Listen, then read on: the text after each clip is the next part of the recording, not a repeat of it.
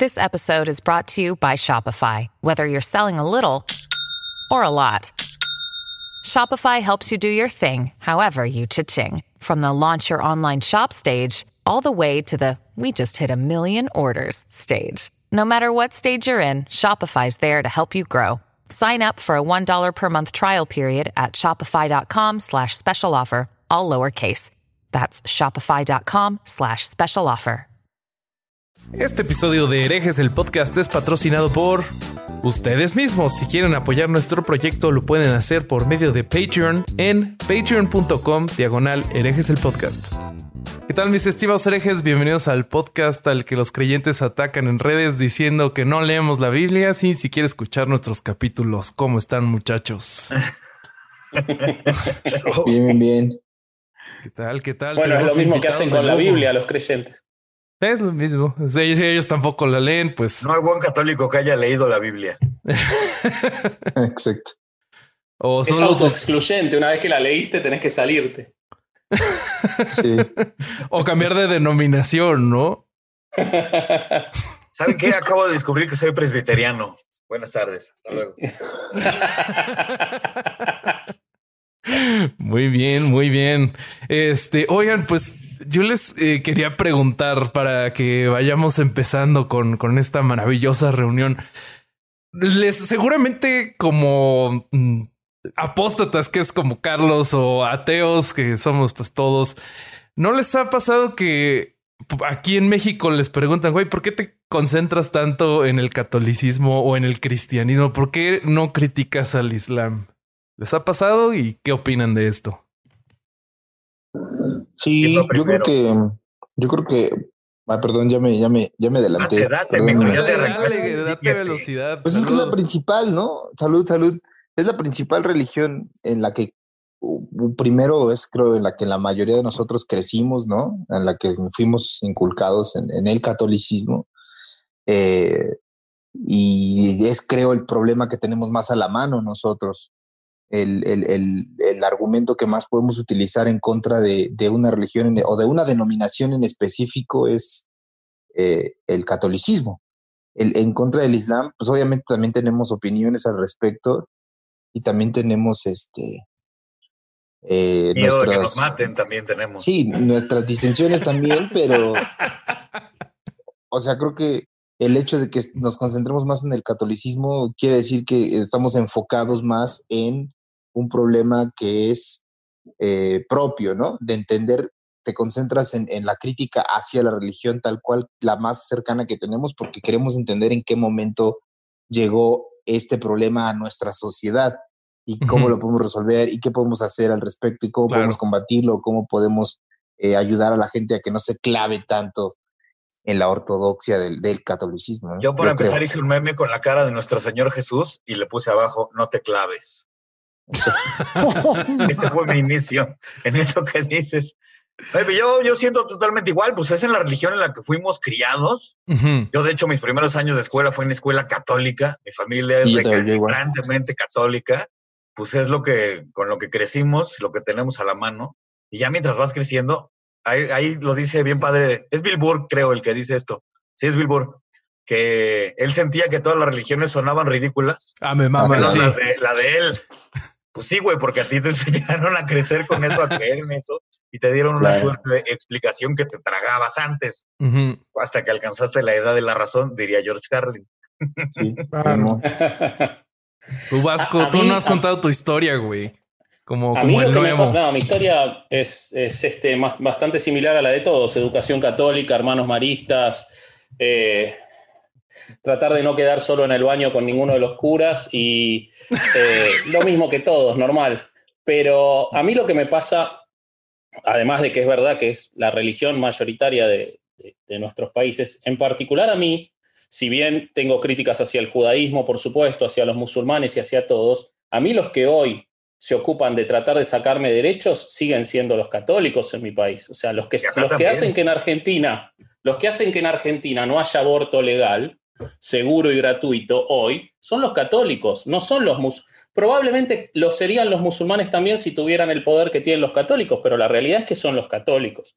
Y a mí los que me ocupan de que se haya tenido que haber una pelea mortal en la Argentina en los 80 para que haya divorcio legal fueron los católicos. Y los que no querían que haya matrimonio eh, entre homosexuales o matrimonio igualitario fueron los católicos. Entonces, yo puedo tener mis posiciones contra las otras eh, religiones, probablemente es la misma respecto de todas, eh, pero la verdad que a mí los que más daño me hacen, pese a que dejé mi, mi cristianismo hace 20 años, son los católicos. Entonces, mi, mi, batalla es con ellos porque son los que me están, los que me afectan de una manera más que ideológica, de una manera práctica y real. Claro. Y los que me afectaron durante todos mis años en formación. O sea, me llenaron la cabeza de idioteces. Claro, y justo eso iba, este, porque justo en nuestros países el catolicismo está tan arraigado que desde muy niños ya tenemos contacto con él, ¿no? Los que estuvimos en escuela católica, ya desde niño te toca clase de religión. Y tipo, yo me acuerdo que a mí en clase de religión me pusieron el exorcista. Entonces, ¿qué con eso? Sí. Y a este, pues, nosotros nos pusieron la de la Pasión de Cristo cuando se estrenó. También. A pesar de que éramos menores de edad y no estábamos aptos para ver esa película les valió verga. Wow, yo estaba creo que terminando la universidad cuando salió eso. No sé, tenía 14, 15 años. yo también me sentí en ruco, güey. Yo también.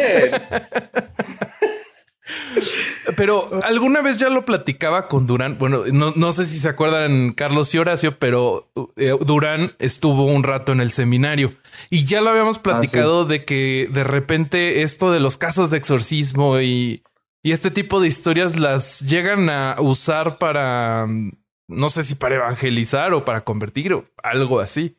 Pues el miedo es una herramienta, poderosísima. Es miedo, culpa, todas las cosas que te hagan sentir mal por dentro y que te hagan dudar, eso te lo van a meter en la cabeza. Sí, la, idea, la idea de lo sobrenatural, eh, si bien es de terror, implica que hay algo más. O sea, están transmitiendo el mismo mensaje mientras vos te asuste la película de terror porque le tenés miedo a los pasillos, seguís creyendo que puede haber algo que se te puede aparecer en los pasillos, entonces ¿por qué no vas a creer en Dios? ¿No? Digamos, es publicidad del mismo producto con distintas formas. Sí, pues tú estate a lo que yo te digo como verdad y no te van a pasar esas cosas horribles. Nunca, nunca se echaron un libro de James Randi que se llama Fraudes Paranormales. Wow, ese güey era un mago. Este, Yo me echaba su show en YouTube, ah, pero no he leído nada de él. Ese es el, el, famoso mago enmascarado. Es muy conocido porque ofreció una cantidad de dinero al, al, a cualquier este, de esos los que hacen milagros y cosas de esas, charlatanes, el, que le demostrara que, el, que, que, lo que estaban haciendo era magia real o algún milagro o algo así, él le daba el dinero, en traía, traía un beliz con un dinero y se los daba. Y nadie lo pudo, anduvo por India, anduvo por todos lados. Y entonces este, me acordé ahorita de él porque él hizo un experimento y metió a una casa embrujada, de las que se dicen que están embrujadas en Estados Unidos, a un grupo, a dos grupos de personas, sin decirles nada. Metió a cinco creyentes y a cinco personas escépticas. Y cuando se, los hizo caminar en la, en la casa y salir por la puerta trasera, recorrer toda la casa a oscuras. Y todas las personas que entraron, que eran creyentes, aseguraron que alguien los tocó, que alguien vieron y que alguien, ah, que había un ente ahí. Y todos los escépticos dijeron que pues estaba tétrico, pero que pues estaba oscuro y no pasó nada. entonces, él trató de probar que una persona que está este, predispuesta a ver o sentir algo, es muy probable que su cabeza lo haga sentirlo. Claro. Claro, sí. Es algo muy parecido a lo que la gente, este, cuando hay una aparición de la Virgen, que dicen, se apareció la Virgen en el comal, se apareció la Virgen en la tortilla, se apareció la Virgen en el río de Monterrey, o en donde sea, este, es, es, es muy, es, la gente que es creyente está esperando ser la privilegiada para que le toque ver eso. Sí, claro, confirmar sus propias, este, sus propias creencias, ¿no? Con... el otro día que amanecí miado, se formó la Virgen de Guadalupe en mi casa. ¿Dijiste pipí Horacio? Afortunadamente fue hace muchísimos años, pero guardé la sábana, está enmarcada. es el santo miadario, ¿no? Exactamente, hay cierto peregrinaje a, visitar mi sábana, que se en casa de mis padres, que han hecho pues un negocio decente de recibir a todos estos feligreses. La santa patrona de Toluca le llaman. Oigan, ¿se acuerdan de cuando el, un pelado allí en Guadalajara dijo... Uy, claro. De la, del hada, que dijo que tenía un hada en una botella y cobró como cinco horas. Ah, no mames, es cierto. Sí, la mamá, la mamá de mi hijo también la, me contó, ella, ella es de allá y ella se acuerda cuando estaba todo el pedo. Y pues era un güey que vivía cerca de relativamente de casa de, de, de donde ella vivía hiciera la especulación así, no mames, y un chingo de gente así este, formada y, y, resulta que era un juguete justamente de Wasp, de, de Ant-Man, ¿no? de, Ant-Man, ajá. Nada más la metió así en el agua y ya, como que se veían sus alitas y todo. Pero bueno, también dices, bueno, pues es un pinche, es un güey que se salió con la suya, ¿no? O sea, no es un cabrón que está matando. No, no manches, Carlos, pero, pero ¿sabes cuántas personas fueron a verlo?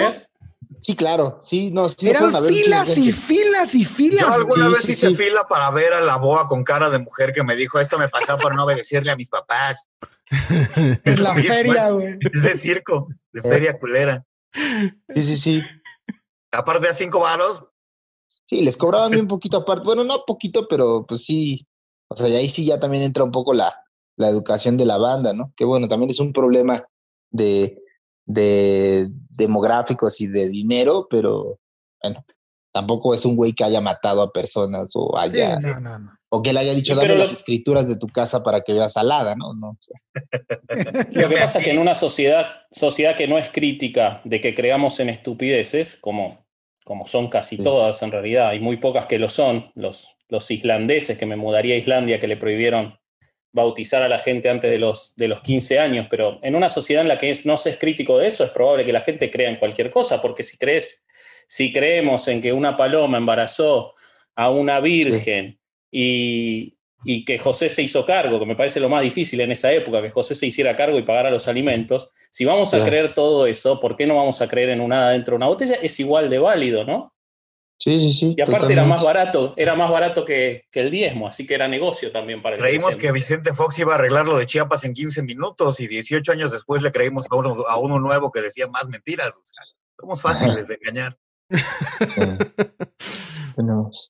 Pues, eh, güey, tipo, yo en lo personal sí tuve algún momento en el que creo que la religión limitó mi capacidad de aprender. Les pongo el, el caso ya en la universidad llevé este, algo de teología, güey. Y la primera vez que me enseñaron sobre Santo Tomás de Aquino y sobre su interpretación del primer motor, yo sí llegué como a la conclusión de, ah, pues sí, güey, no mames, este güey demostró a Dios. Pues, pues entonces los católicos tienen razón, pues ya.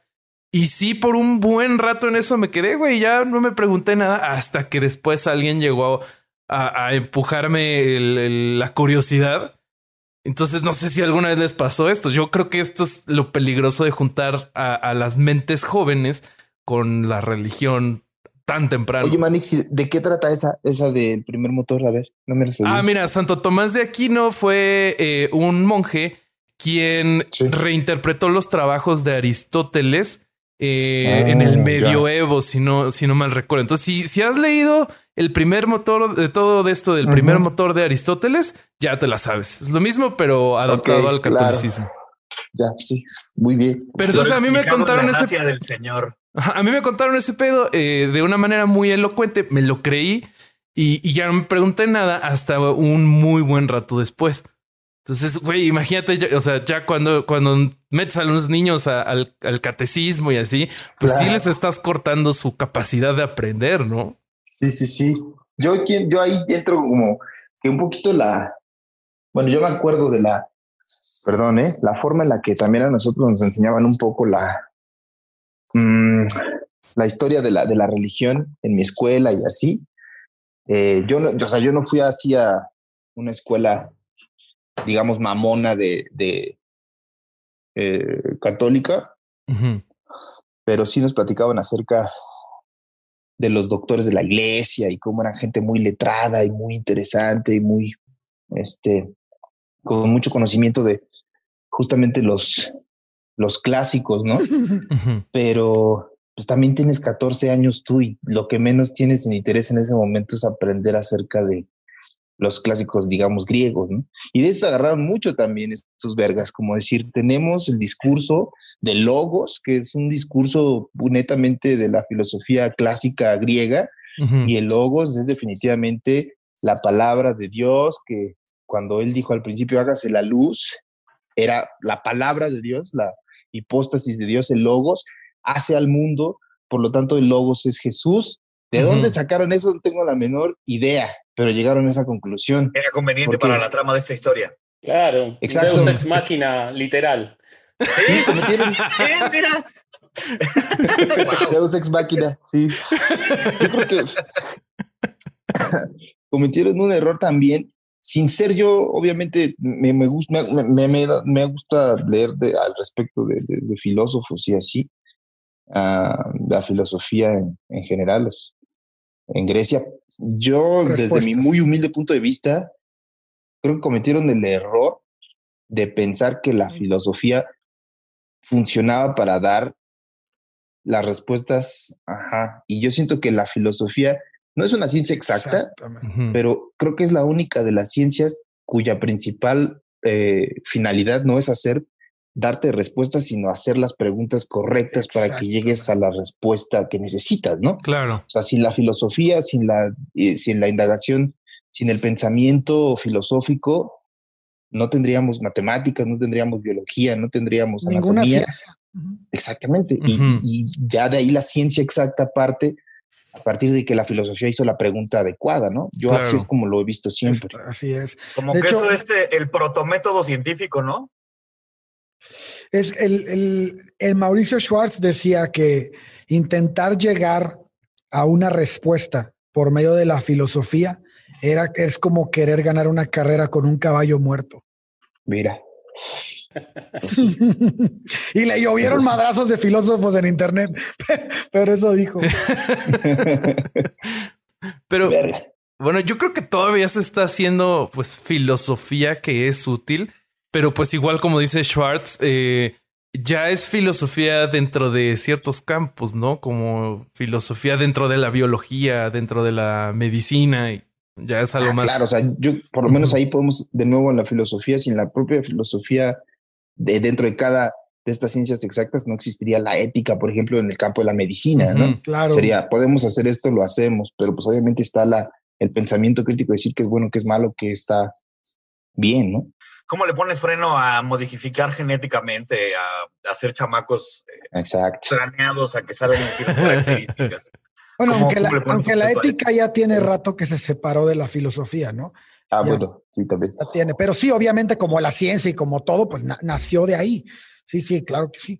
Pero este, pero bueno, y, y por ejemplo, en las cuestiones, a mí, a mí, me interesa mucho hablar con ustedes el punto de, de cómo se han las posturas de la iglesia en frente, a temas como la eutanasia, como el aborto, como la familia tradicional que le están poniendo ahora, este, como la, adopción de homoparental, este tipo de cosas.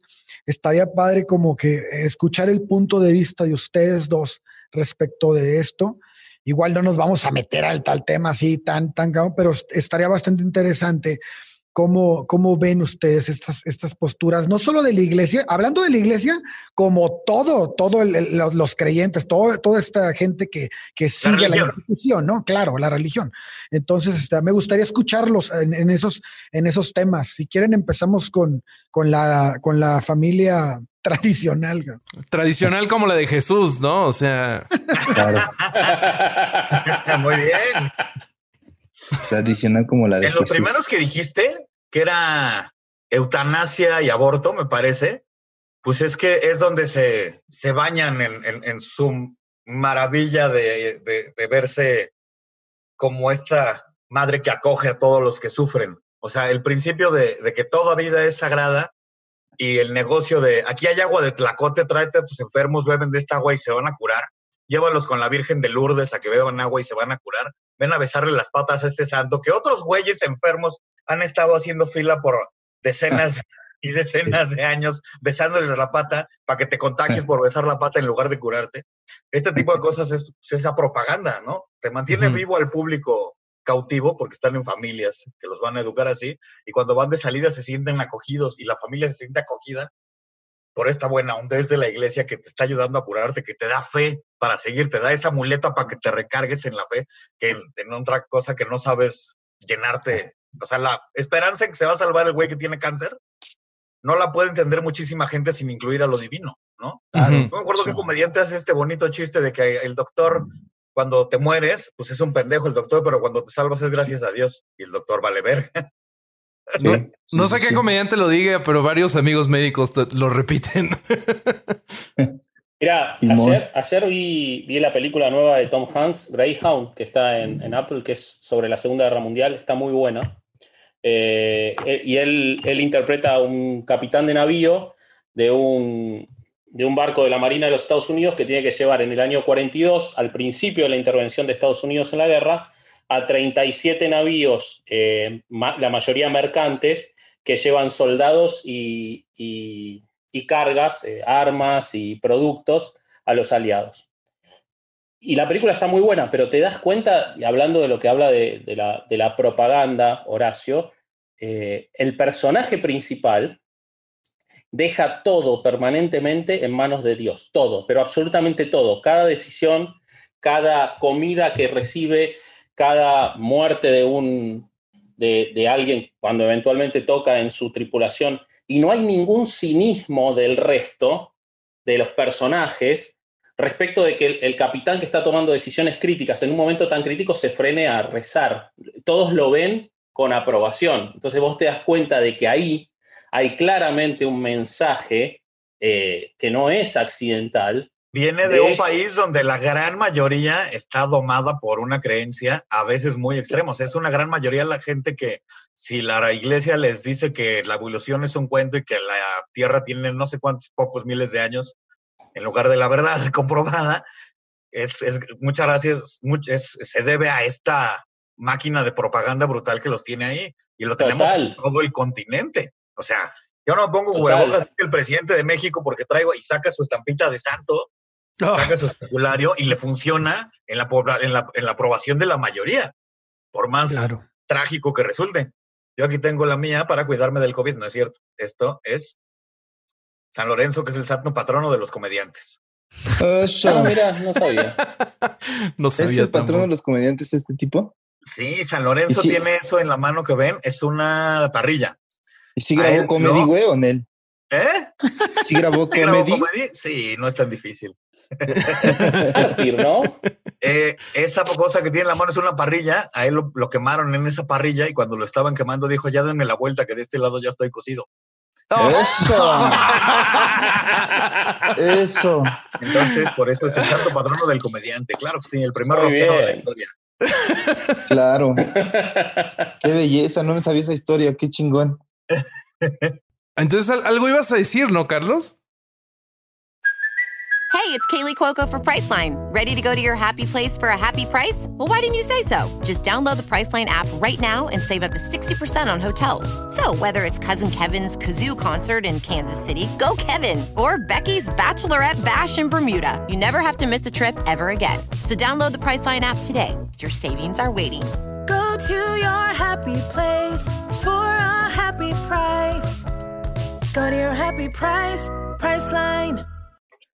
Sí, o sea, de lo de, en cuanto a la posición de la iglesia, ¿no? Que, o sea, sí, como creo que tiene un buen punto el oráculo acerca de que sí es una, pues a lo más que puede aspirar la fe, la neta, en una persona que, pues es que también, o sea, siento que también a veces juzgamos así nosotros muy de, muy a la ligera, porque ah, pues de cierto modo, uno u otro modo, nos tocó uh, zafarnos un poquito de esta ideología desde más chavos, ¿no? Pero también hay personas que ya están bien grandes, que básicamente su vida ha sido regida, entre comillas, por la, el dogma, dogma católico, y pues a lo más que puede aspirar eso es hacer una, pues una muleta, es a lo más que puede aspirar, yo creo.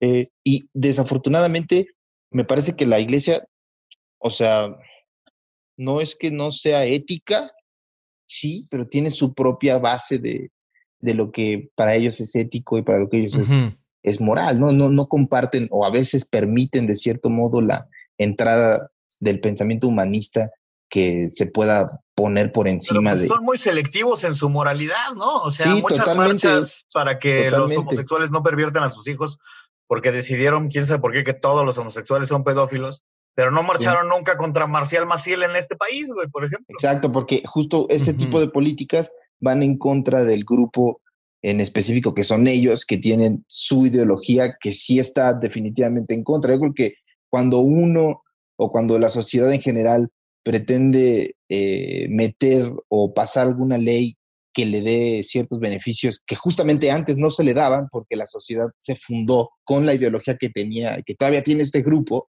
¿no?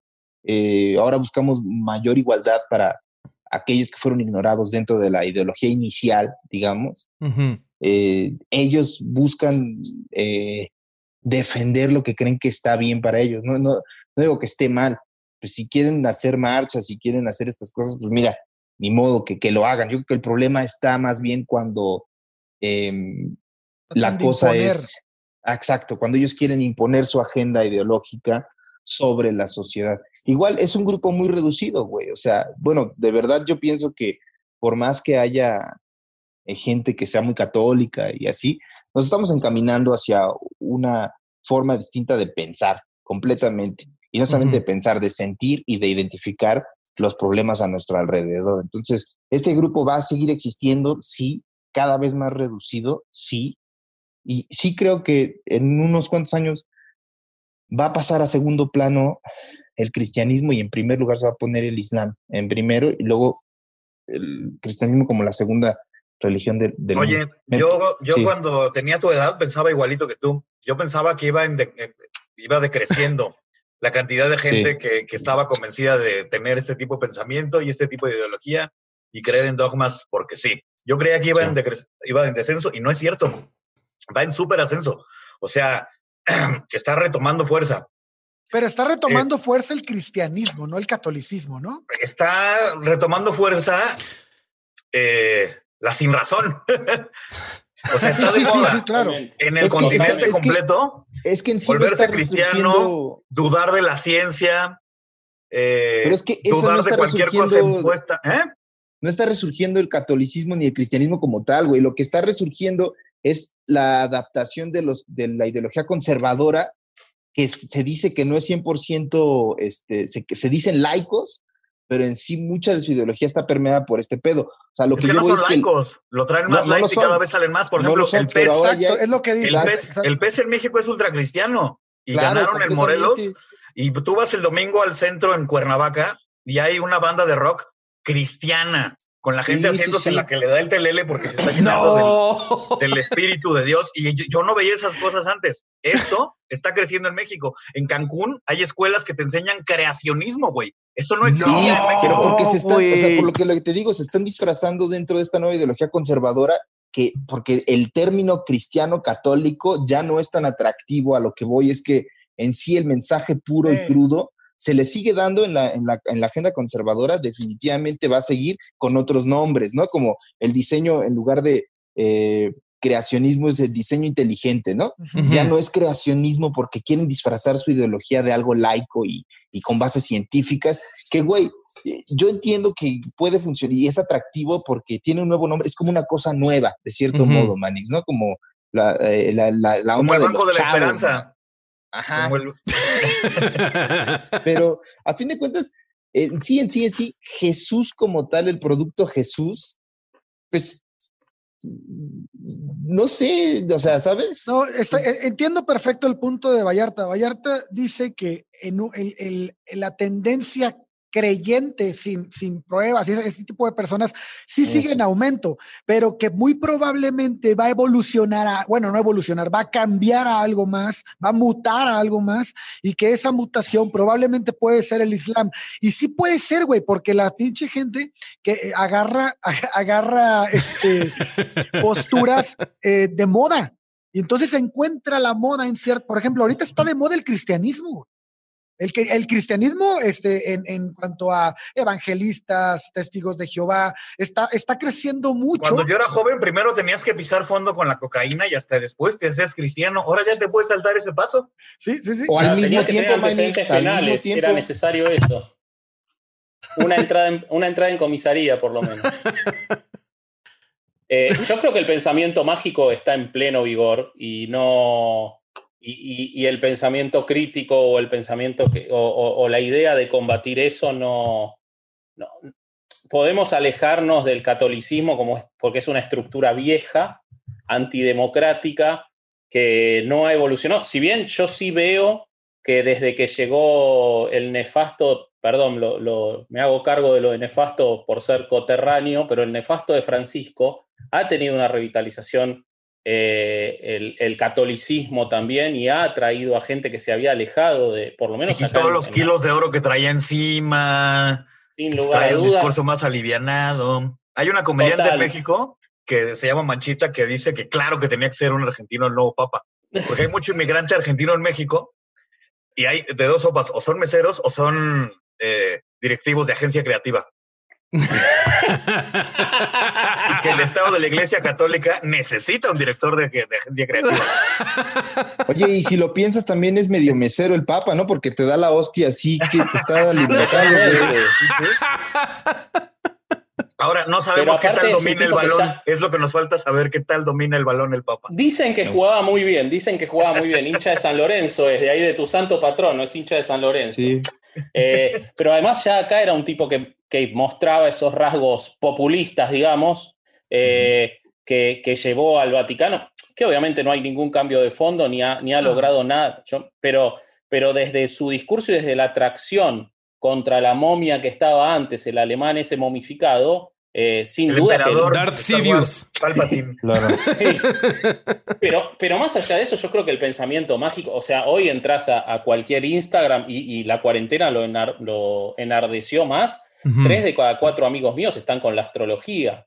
Y si eso Wow. no es pensamiento mágico, yo no sé qué es. Con Gaia, Bueno, güey, sí. te salen Sí, cada sí, sí. pinche anuncio. ¿Qué pasó, Yo, Carlos? la verdad, me, me vería yo muy ignorante si les, si les dijera sin el dato en realidad este, crudo, eh, percepciones de evolución del pensamiento, como dice eh, nuestro estimado colega latinoamericano, ¿verdad?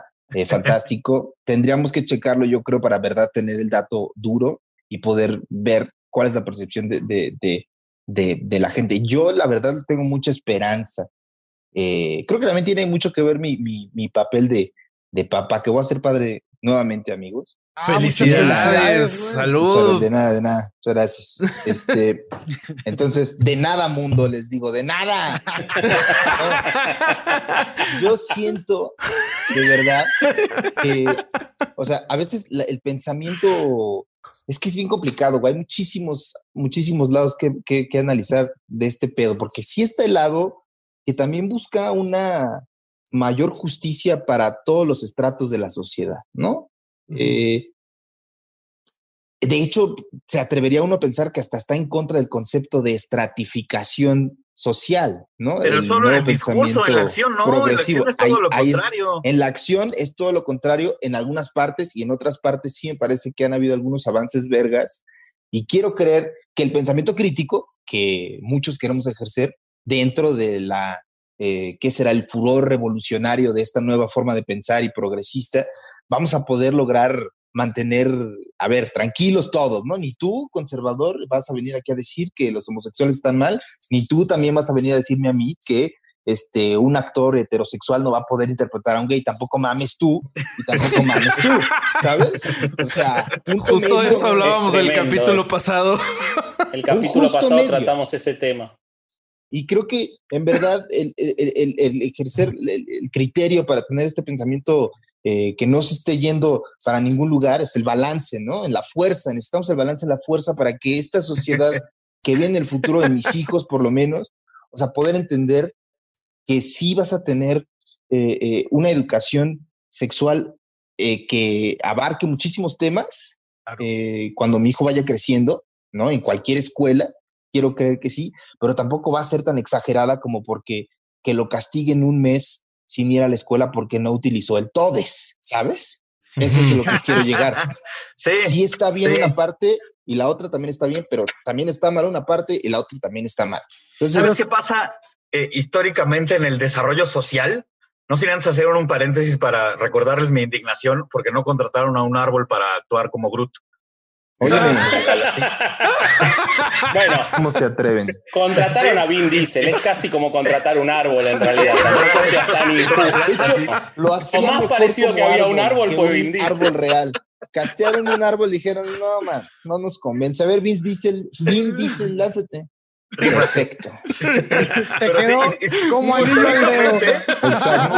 los movimientos revolucionarios han llegado hasta la violencia porque Todos, sin el radicalismo nomás no les hacen caso, güey. Es O que sea- es necesario el radicalismo al inicio para prender la mecha. No, dejando güey. inicio. ¿Cuántos años Pero- lleva el feminismo? Y tuvieron que otra vez ponerse así de, a ver, cabrones, ya, güey.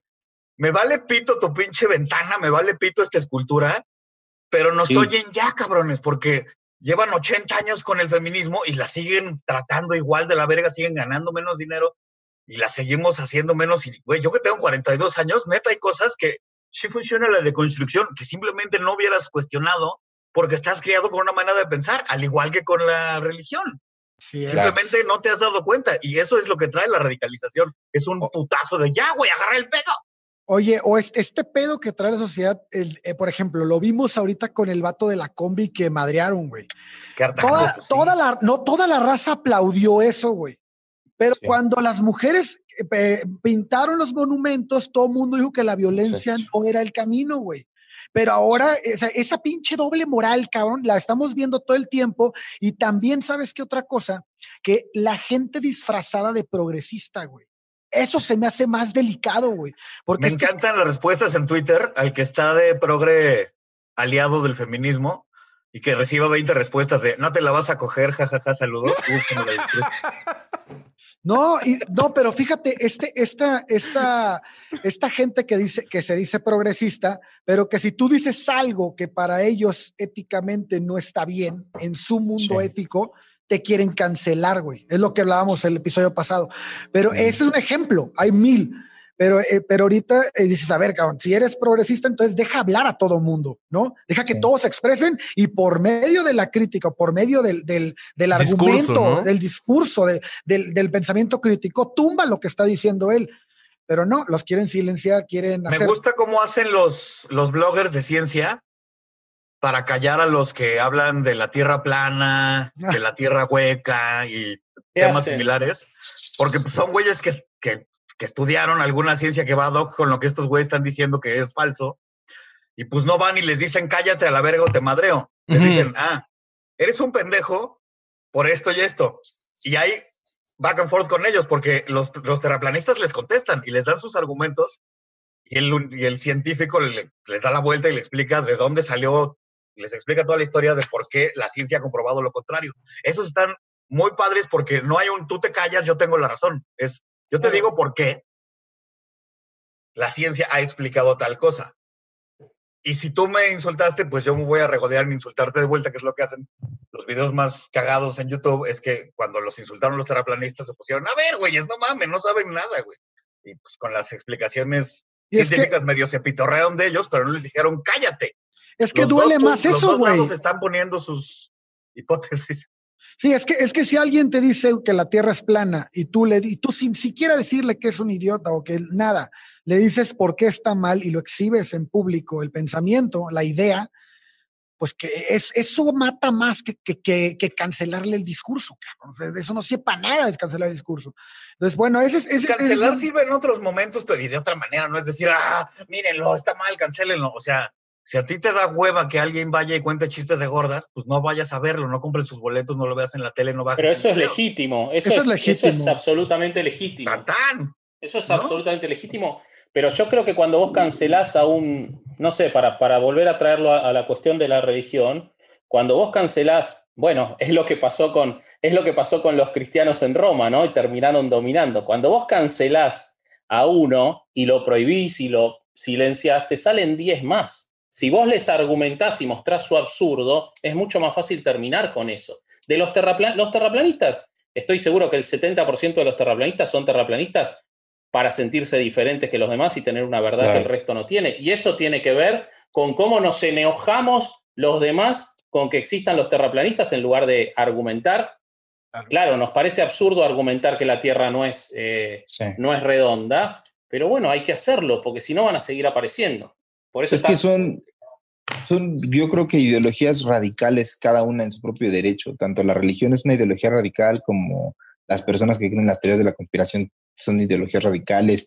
Tanto el progresismo es una ideología radical como el, bueno, no el progresismo, sino el, movimiento más radical de, de, este pensamiento, eh, digamos que estamos teniendo todos como sociedad. El puritanismo de izquierda, como le dice Javier Cercas. Mira, exactamente, puritanismo de izquierda, el, el, el, conservadurismo, todos son ideologías radicales. La ideología radical no permite la entrada de un argumento que pueda contradecir en lo más mínimo ninguno de sus principales puntos, porque entonces ya se darían cuenta ellos que su ideología no es perfecta. No pueden permitirse eso porque la propia naturaleza de su ideología no permite que no sea totalmente absolutista y cierta. No hay entrada al debate como en ese sentido son iguales al comunismo, ¿sabes? al nacionalsocialismo. No hay entrada Total. de ningún argumento porque si no, o sea, entonces significa que estamos mal. Si una sola cosa está mal, ya todo está mal. Y pues no, güey, o sea, hay cosas chidas en el comunismo. No voy a decir cosas chidas en el nazismo porque no quiero que me cancelen, ¿verdad? Eh,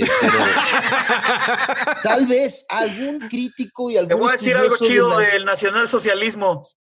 Los uniformes estaban bien vergas. Sobre ah, todo los iba a decir lo mismo. No mames, pero ¿quién los hacía, güey? Obviamente estaban sí, güey. Sus coches también dicen que estaban buenos.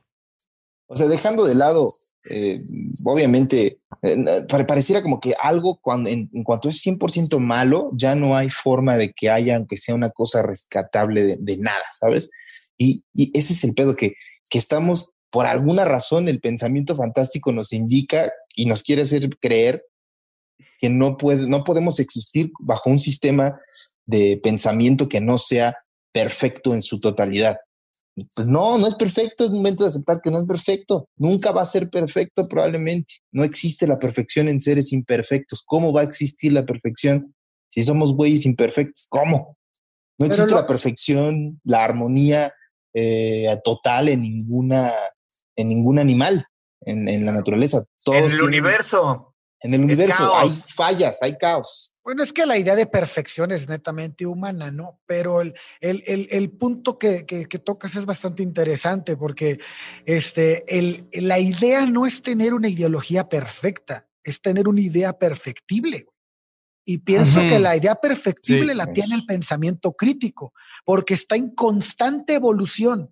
Y, un pensamiento dogmático te mantiene encerrado en una esfera de la que no puedes salir, güey. No permite salirte, exactamente. Eso fue lo que pasó intolerante.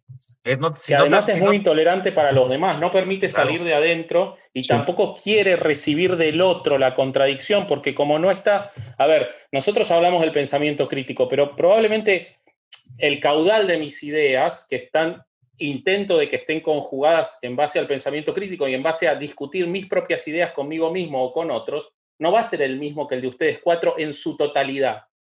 Pero cuando vos abrazás una idea, ya sea el cristianismo o eh, la astrología, lo que quieras, tiene que ser en su totalidad, tiene que ser totalizador. Entonces tenés que ser intolerante con cualquier cosa que venga a discutírtelo porque se rompe, porque las bases son muy frágiles, porque no están analizadas, están adoptadas, están eh, abrazadas en, como un contenedor completo.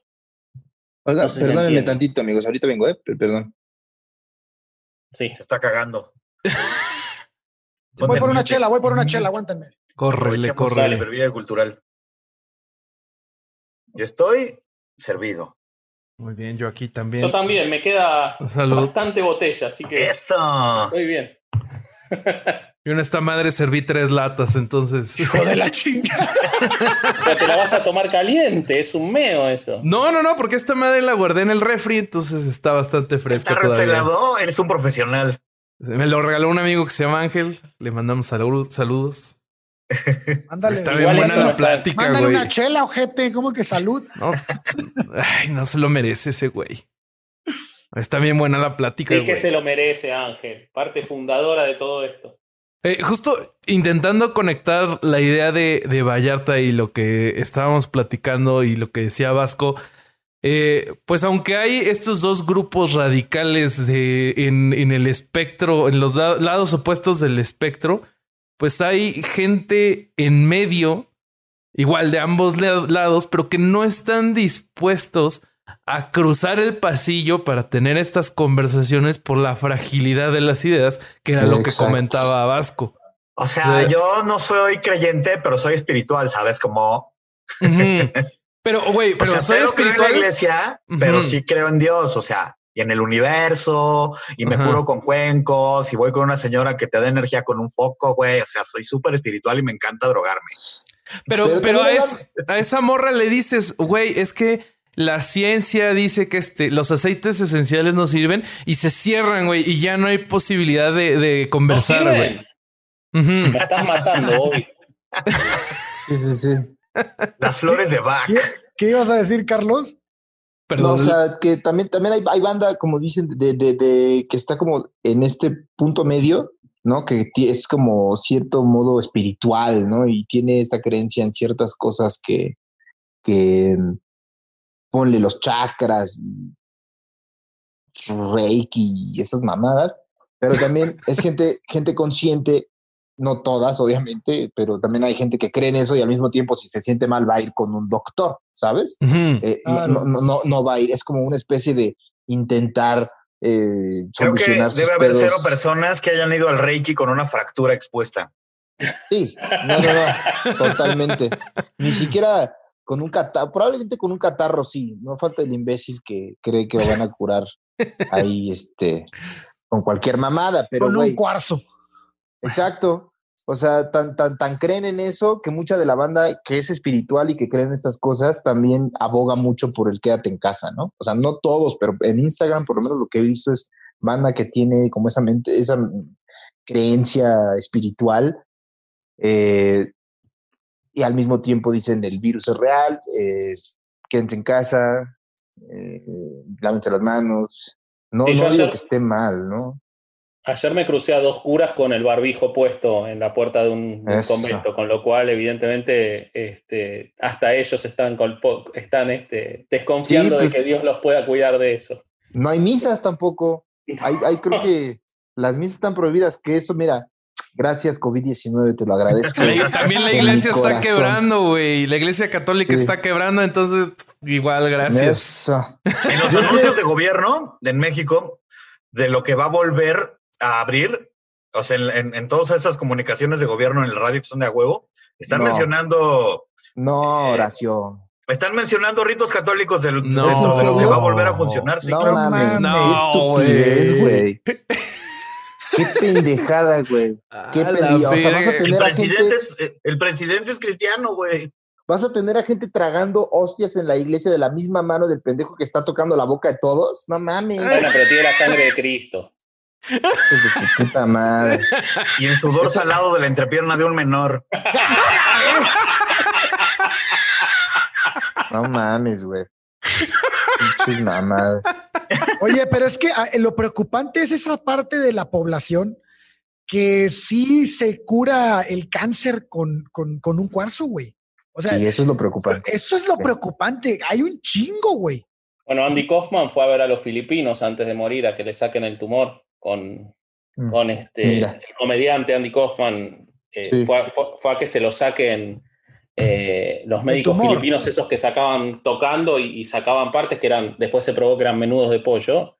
Y, Eran bolsitas de sangre, astronaban cuando se, cuando se hacen así como que la mano en la piel, eh, empezaban a sacar sangre, hijos de su pinche madre. Pero, o sea, ¿fue como su primera opción o ya había tratado como muchas Es que cosas? fue muy rápido el cáncer de Kaufman. Fue, él, él tuvo un cáncer que lo mató en, en un año, un año y medio. Y, y me parece que sí, él se resistió a la medicina tradicional hasta que fue muy tarde. Igual que, Uh, igual que el fundador de, de Apple, ¿cómo se llama? Steve Jobs. Steve Jobs, Steve eh, Jobs, creyó, claro. creyó que con la dieta vegana se iba a curar el tumor. Mm, y cuando fue a la medicina tradicional, a la medicina, cuando fue a la medicina, Demasiado caer, tarde. Ya era tarde. Pero Esa, esa, Ah. esa, esa acotación que hiciste, bueno, a la medicina, me gusta mucho cómo lo hace Tim Minchin. Tim Minchin a huevo, güey. Sí. ¿Cómo se llama toda la medicina? Alternativa que se- que alternativa está se ha comprobado que funciona. Medicina. a huevo. Sí, Oye, güey, pero por ejemplo, ahora que fui a agarré carretera para cambiarle un coche a mi papá en una gasolinera de Tampico, hicimos un cambio así de mi papá se bajó en chinga con el tapabocas y se subió al otro coche y yo me subí al otro y vámonos.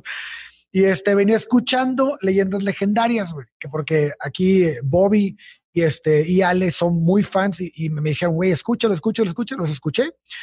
Y no mames, cuando llegué a los monstruos de Estados Unidos, me di cuenta que este güey sí cree que existen, güey. Badía. O sea, Sí. es neta, güey. O sea, este güey sí cree que el Yeti y que Bigfoot y que Sasquatch son reales, Y güey. que los hombres de negro existen neta y Güey, ajá. yo creí que estaba bromeando, güey, pero sí lo cree. Entonces yo dije, Oye, yo no, oído, yo no he escuchado esas, donde- o sea, he oído solo los de asesinos seriales y así. No, pero está muy bueno el programa. Yo me cagué de la risa, está buenísimo, güey. Pero sí, sí me llamó mucho la atención que Badía Él está convencido y él dice que ha visto, o sea, me, me parece que lo que pasa es que todo en él parte de que él dice que en su juventud él tuvo experiencias paranormales y todo, desde la existencia del programa hasta lo que quieras, tiene que ver con que Badía cree en esas cosas. Pero igualmente yo hago lo mismo que dice Horacio. Yo me salteo y voy a los de asesinos seriales que están buenísimos. y Yo hago muy eso. Buenísimos. Yo hago eso. El de las Poquianchis, el primero es excelente. eh, Uy, es increíble el de las poquianchis, está cabrón. Es Güey, excelente. pero incluso los de los de Sasquatch están buenos, güey. O Sí, sea, son este- el programa está bueno, güey. Pero, pero, el sí, espíritu dices, ¿qué crítico- pedo? El espíritu crítico está puesto en ese programa con, con el co-conductor, Lolo, no me acuerdo cómo se llama, eh, Lolo. Eduardo algo. No me acuerdo cómo se apellida, pero sí. Pero a mí lo que me llama la atención de ese pedo es que cuando habla de Carlos Trejo se lo madrea durísimo, güey. Y de repente habla de los hombres de negro y sí cree que hay aliens visitando así a la gente bien casual.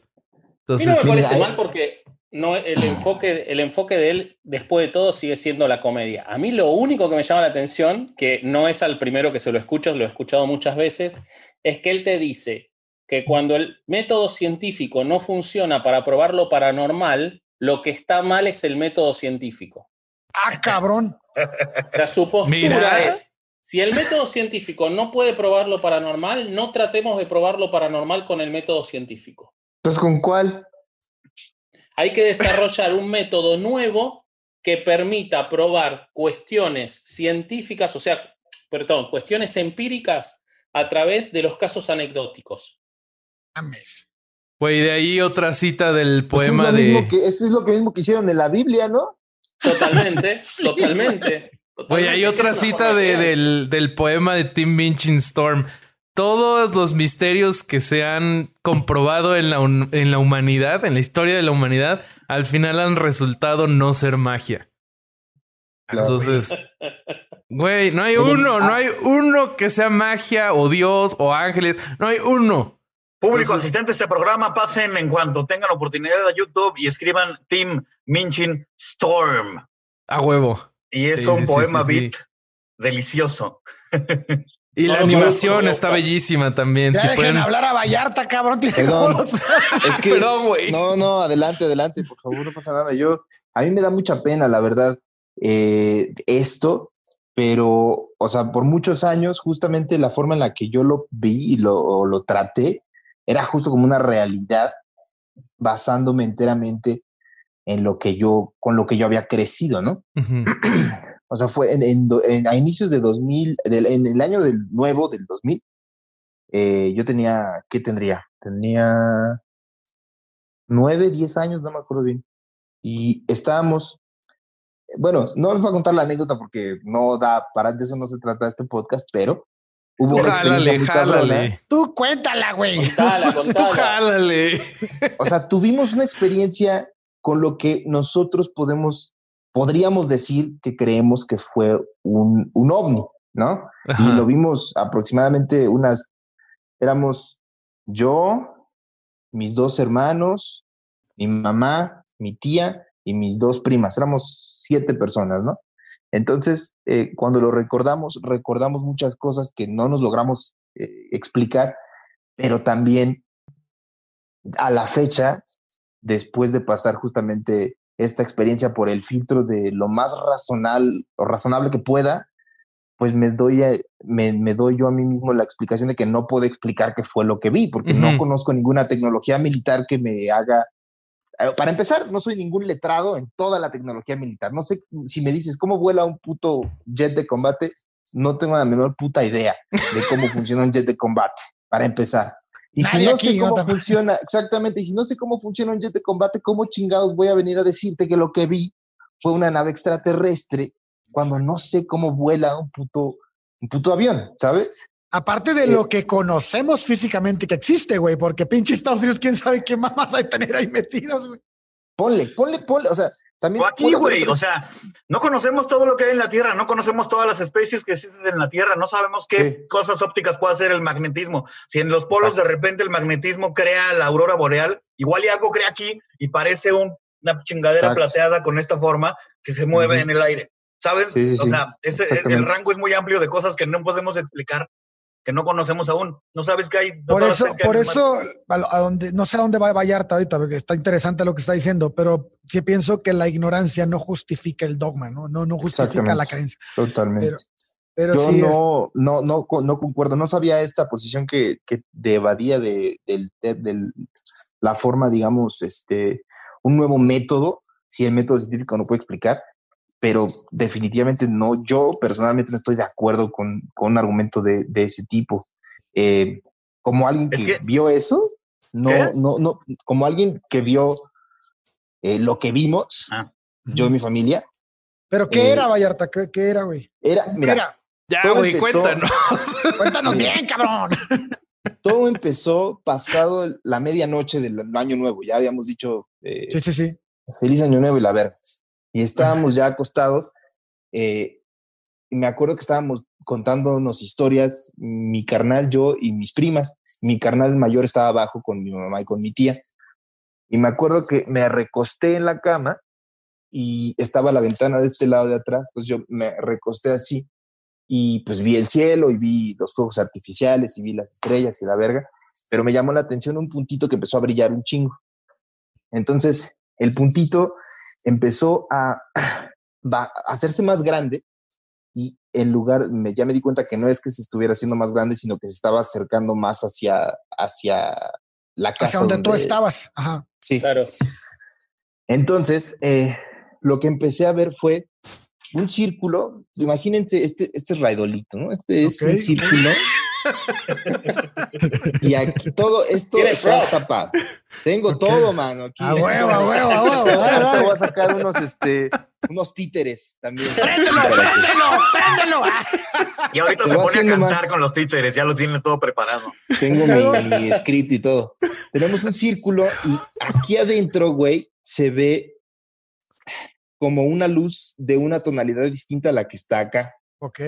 Y en este círculo de, de adentro, yo empiezo a ver lo que en mi cabeza, repito, como no entiendo lo que está pasando y no estoy procesando las cosas, yo lo recuerdo como si fuera unas cabezas que se asoman por una ventana y se vuelven a meter y luego sale otra cabeza por este lado de arriba y otra por acá y otra por acá.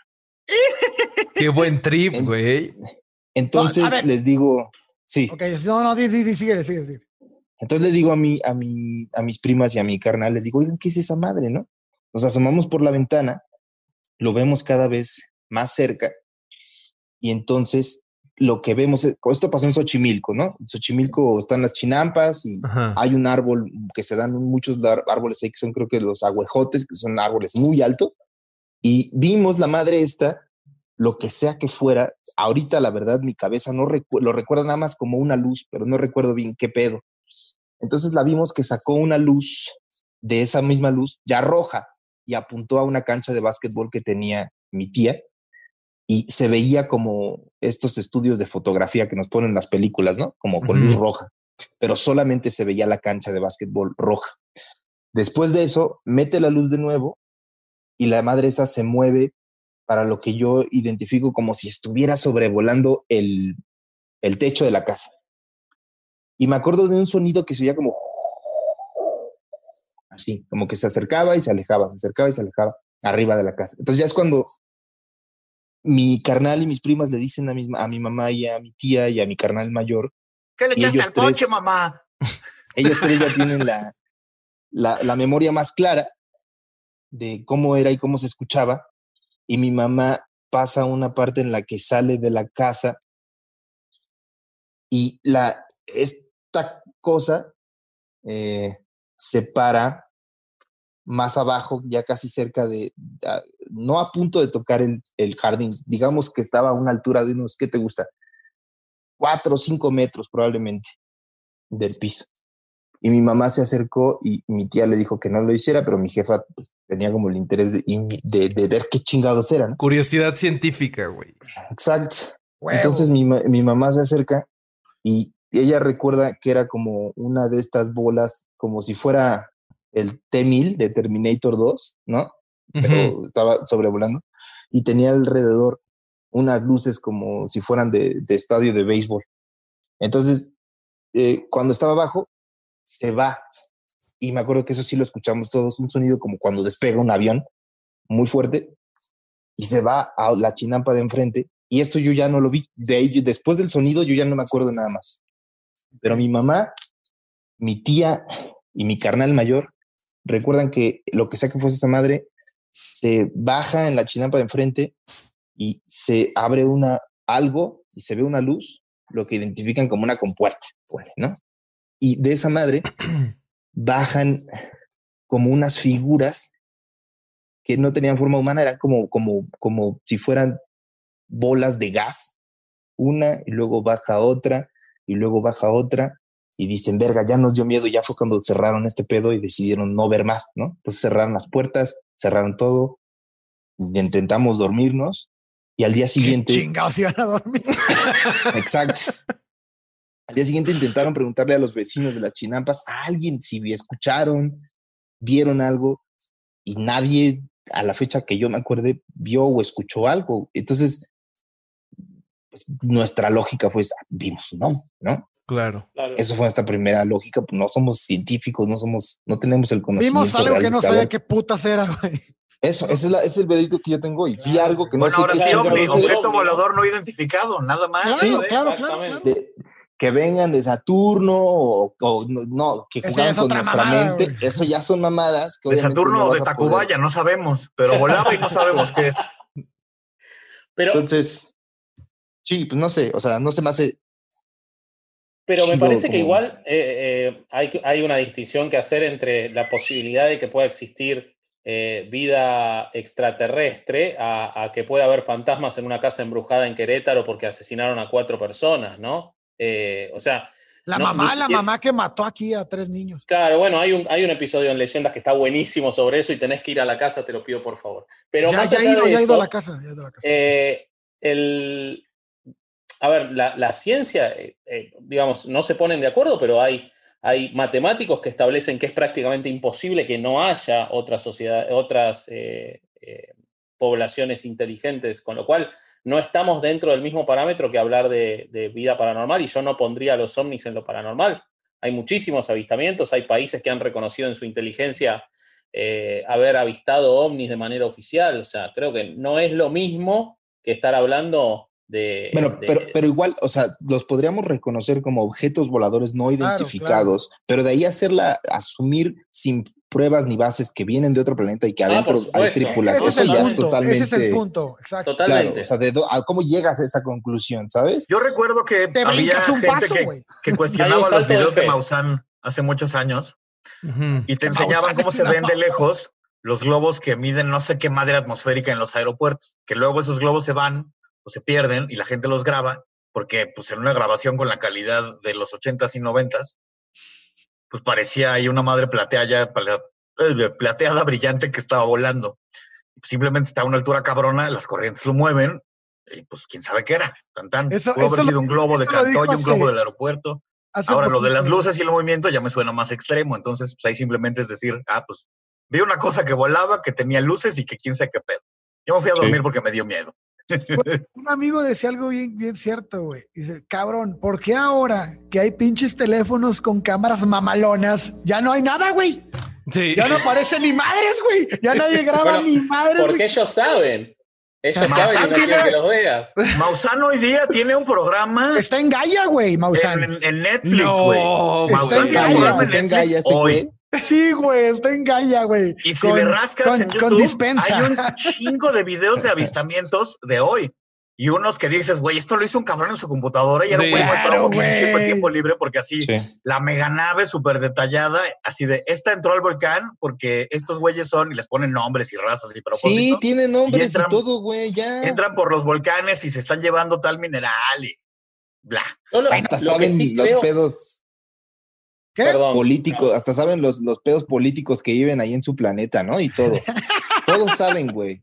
Güey, pero es que lo, a mí lo que se me hace cabrón es que en, en nuestro sistema educativo y de, pero esto es desde que uno eh, lo están creando desde, desde chiquito, a muy pocas personas le enseñan a, les enseñan a decir que, que a veces o, o a reconocer que a veces la respuesta correcta a estas cosas es decir, güey, no sé qué es.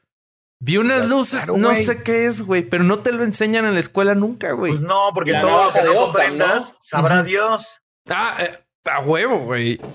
Sí, sí, sí. Yo igual, igual lo- en lo que sí emparento y, y que tiene que ver con la educación y que tiene que ver con todo lo que estamos hablando, lo que sí emparento la cuestión del ovni o lo que sea, no el caso de Carlos, porque el caso de Carlos no estaban esperando nada y apareció, pero sí emparento con la religión a los avistajes zombies, Ah, claro. ovnis, es que la gente que tiene más tendencia a creer esas cosas es en general la que las ve también.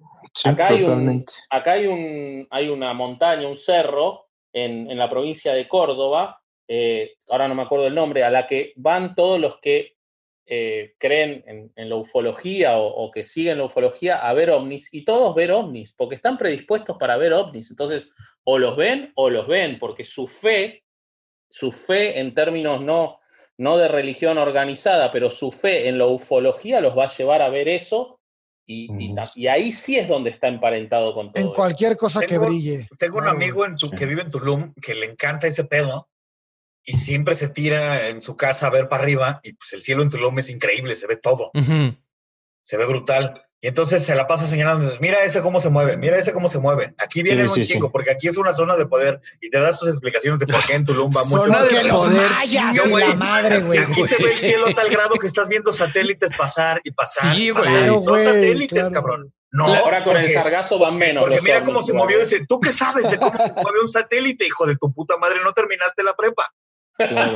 Güey, la Estación Espacial Internacional, hay hasta un, hay hasta páginas de internet que te dicen cómo verla si estás en lugares con poca contaminación de luz. Y te puedes poner, güey, y la ves pasar, güey. Si No, estás. pero aparte, pero aparte no seas cabrón, güey. Si te gusta tanto ver el chingado cielo, ve y cómprate un pinche telescopio y ve lo que se mueva y date cuenta qué chingados es, güey. O sea, no, no, este, si te pones a ver desde la Tierra con tus ojos, a ver qué chingados hay allá arriba, no Pues mames, ves güey. una lucecita que se mueve. Claro, güey, un avión, También- pues, sí, güey. Sabes qué es lo que hacen mucho, que toman el camino bien, bien facilón, ¿no? O sea, alguien dice ver algo y en lugar de, o sea, si viste un fenómeno meteorológico, ¿no?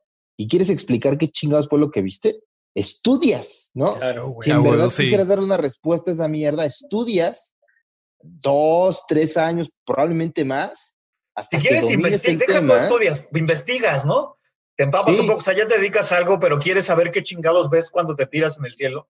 O, o hablas con alguien que sepa, güey, ¿sabes? Pero Claro, esta gente güey. no lo hace, simplemente ve al- esto fue lo que pasó y esto y esto y esto y esto y esto yo le doy Es que este a la gente le mama, güey, le mama, o a sea, su madre. Le mama afirmar, güey. Le mama A mí me- afirmar mamadas, güey. Así es la como verdad. te gusta güey. escuchar al Badía, escuchar con Lolo echando desmadre de, de, de asesinos seriales o de cosas cabronas, porque está cotorro, también te mama leer poquito de esta su- suerte de mitología de la vida extraterrestre, que hay razas y sus intenciones y los reptilianos, porque me mama de, de pronto empapar un poquito de conspiraciones y mamás de esas porque está cagado, porque está entretenido, güey. Súper La entretenido. gente que vive en este tipo de lugares, Onda Tulum, es muy propensa a drogarse mucho, que le guste la onda espiritual, curarse con cuencos y decir que como es una zona de poder con una eh, raza Energía, ancestral que tiene energía, vibración y conocimiento que nosotros se nos fue negado, hermano. Aquí vienen mucho los extraterrestres. Y luego Pues le eso pegan dicen- una lamida a un sapo. Eso dicen también en Tampico, ¿no? Que supuestamente es Sí, estación, Ahí te, ahí te voy a platicar esa, porque yo soy de allá. Eso- estación ovni. Yo te voy a platicar esa mamá. Pero eso es verdad, ¿eh? La Cuando diferencia yo- es que eso es verdad. Cuando yo estaba chico, güey, cuando yo tenía como 12, 10 años, yo me acuerdo, güey, que la raza decía de broma, güey. Así, no mames, güey, no nos va a pegar el pinche ciclón porque hay una base en, este, extraterrestre y todos cagábamos de la risa, güey. Yo no entiendo cuándo esa broma pasó a ser verdad, güey. O sea, ya ahorita hay un chingado extraterrestre en la playa de Monumento, güey. No, No güey. mames, te lo juro. Lo, Yo lo sabía de las Chavana. jaivas. Lo fue a poner Chavana, el de Monterrey, el baboso ese que era. Güey, O sea, un extraterrestre puesto por Chavana en la Sí, playa de cabrón, Tampico. imagínate No mames. qué belleza, Oye, güey. güey. No eso es una cosa muy del me norte. tengo que ir a tomar ¿eh? una foto ahí, ¿estás de acuerdo, güey? No mames. Mi Wow. mujer Yo también, güey. Mi No, mujer es no, tan no. pequeña y fue una de las primeras cosas que me dijeron. Yo fui un agosto, la primera vez que fui a conocer a, a mi familia política, y no mi familia, pero el resto de la gente, lo primero que me dijeron era que no había peligro con los, con los tornados y todo eso por los ovnis. Hay mucha gente Qué que lo cree, que lo cree, cabrón. Así que no Oye, ahorita que dices ciclón eso, que, cuando tú eras morro lo decían de broma y luego quién sabe cómo se volvió realidad, pasa con muchísimas cosas. O Sí, sea, lo que dicen de Calderón, por ejemplo, que es súper pedo, Sí. es que le empezaron a inventar mamadas porque en una boda salió chupando. Como cualquier persona normal vas a una boda Sí. y te echas unos tragos. Te pones hasta el culo o no, pero ¿qui- ¿quién va a una boda y no chupa, güey? Es una minoría muy cabrona, ¿no? Sí. Y entonces empezaron triste, a sacarle güey. fotos de esa peda y a decir que era un alcohólico y qué tal. Y de pronto hoy todo el mundo sabe de cierto que Felipe Calderón es alcohólico. Y no es cierto, no Sí. lo es. Nadie lo amigo, baja de pedo. El, el- el Richard Dawkins tiene esta onda de God Delusion y de Ajá. Sí. y otras madres. Y en el, no me acuerdo cómo se llama, el, eh, hicieron un documental basado en God Delusion y él narra y entonces te explica cómo la idea que se convirtió en dogma católico de que la Virgen nunca se murió. La Virgen María bajaron Sí. los ángeles y se la llevaron. Sí, sí, de sí, forma se fue al que cielo en carne y en hueso. ningún lado. Y la primera vez que aparece fue en el siglo VI. 600 años después, alguien se inventó, incluyó en algún escrito, que eso sucedió y de pronto No, se pero fue es que- oficializando y luego es dogma. Es que eso no era, eso, ese, ese en específico era una tradición que se armó en algún punto en la, en la, en la cristianismo primitivo y se mantenía como una tradición de la Virgen María no murió, ascendió. Y sí, sí, nunca era se una había hablado. tradición verbal, sí. La- lo que dice Dawkins en el siglo VI es como el primer eh, reporte escrito, digamos, Ajá. de esa tradición que ya llevaba un rato, güey. Y luego fue en el siglo XIX cuando el Papa decide, con, ah, porque el güey pasa dos, el Pío Noveno pasa la infalibilidad papal, que es lo que diga Sí. el Papa, es el Papa, y luego pasa la bula que hace dogma el ascenso de la Virgen.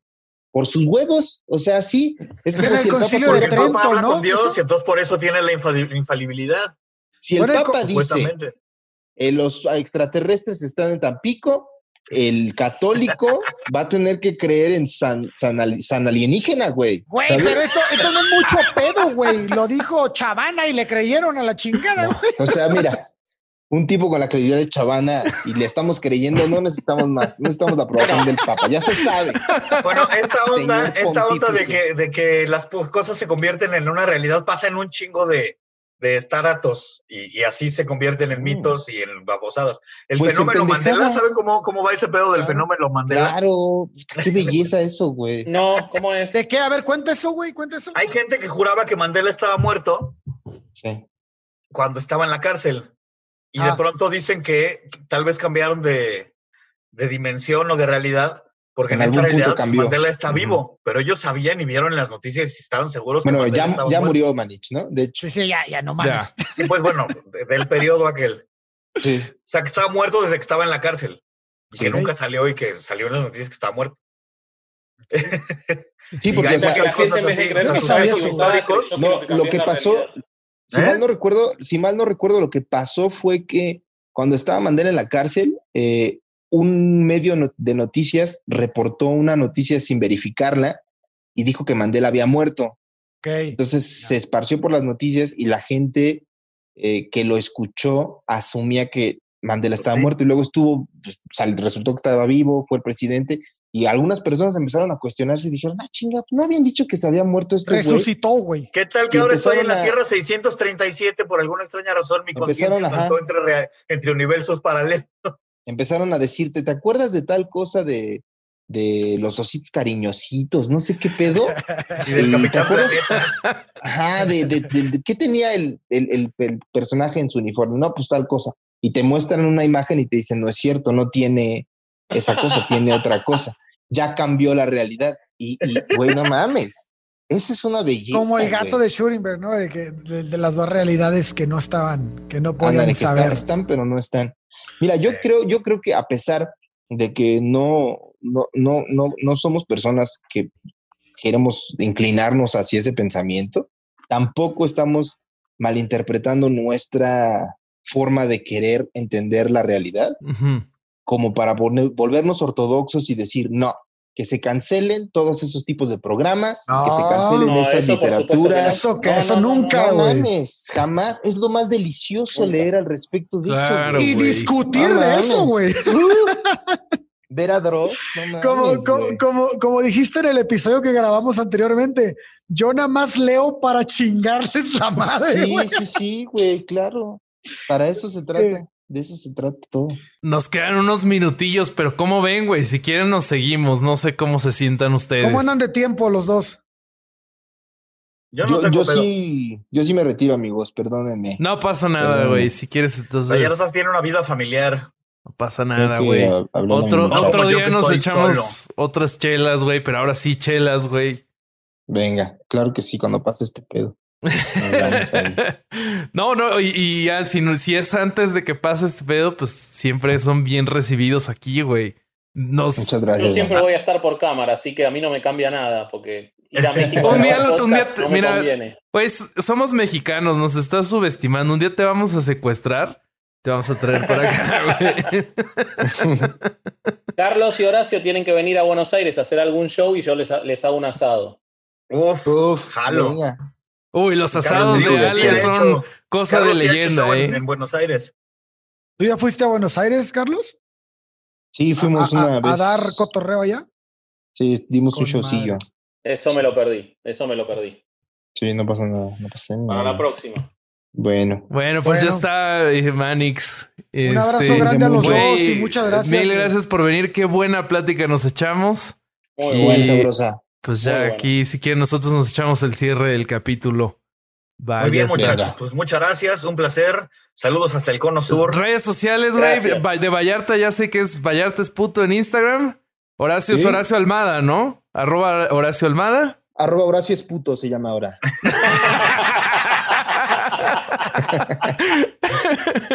Ahí los encuentran. Mil gracias Arroba por Horacio venir. Almada en todas y eh, con H y con C.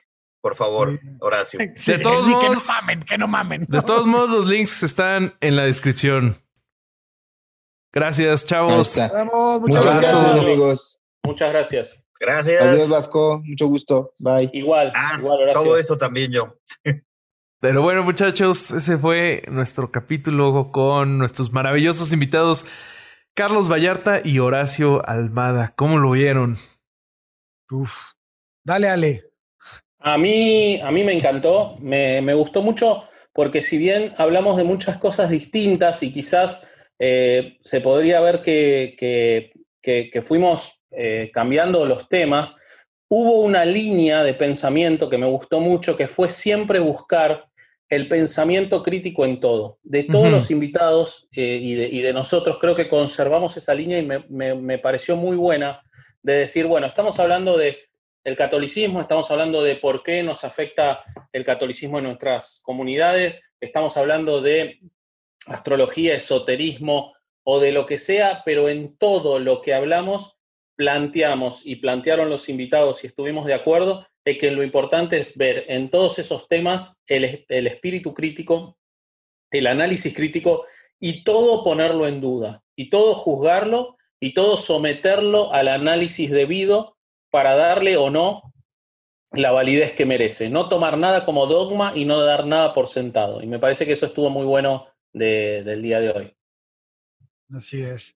Además que es un sello del podcast, ¿no? El, el- el- tomar estas las grandes interrogantes y, lo, y todo lo que se pueda este, leer, eh, ver, sentir, todo desde el pensamiento crítico. Y este, y bueno, ya conocíamos las posturas de Vallarta, ¿no? Es una persona que es muy crítica, es leída, pero me asombró mucho también Horacio, güey. O sea, es, en verdad es, es, es, una persona que yo no tenía el gusto de, de, platicar con él a esto. O sea, sí nos hemos mensajeado, sí hemos echado cotorreo, pero no así. Entonces, este, me, me gustó mucho, me gustó mucho cómo, cómo enfrentó los temas, cómo, cómo, cómo este, concluía las, las, este, los puntos que tocábamos. Me, gustó mucho, me gustó mucho y, este, y estaría padre hablar con él después en un programa eh, exclusivo y, este, y algún tema que, que, que, domine este, tanto como lo de hoy. Y creo que sería, sería muy fructífero para, para, para nosotros y para la gente que nos escucha, ¿no creen?